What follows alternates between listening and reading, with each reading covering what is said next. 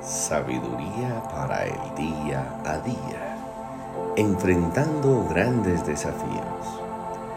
David le respondió al filisteo, Tú vienes contra mí con espada, lanza y jabalina, pero yo vengo contra ti en nombre del Señor de los ejércitos celestiales, el Dios de los ejércitos de Israel, a quien tú has desafiado.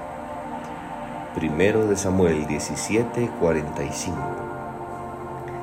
David tenía que enfrentar al gigante Goliat, pero no tenía miedo.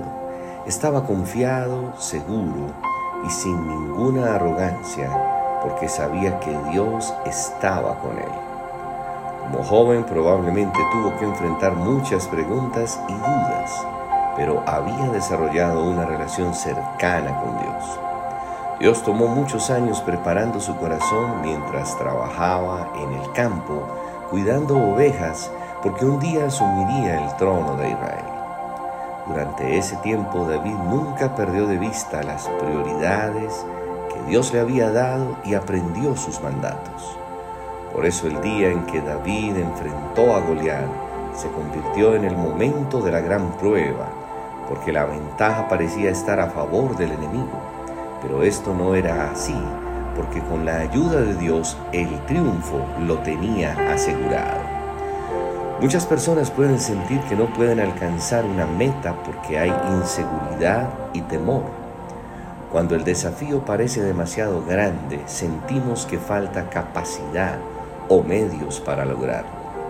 La oposición siempre va a estar presente cada vez que le decimos sí a Dios especialmente cuando comenzamos a confiar en que Él hará algo que parece imposible.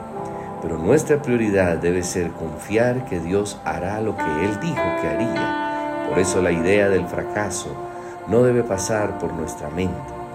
Dios tiene un plan maravilloso para cada hijo, pero si permitimos que el temor invada nuestro corazón, no lograremos nada. Pero en el mismo momento que comencemos a creer en Dios, él nos dará la victoria.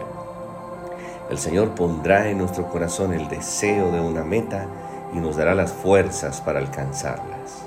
Es por eso que oramos, Padre, gracias porque tú nos llevas siempre en triunfo y pones el querer como el hacer para avanzar en todas las cosas. Gracias Señor. Feliz y bendecido día.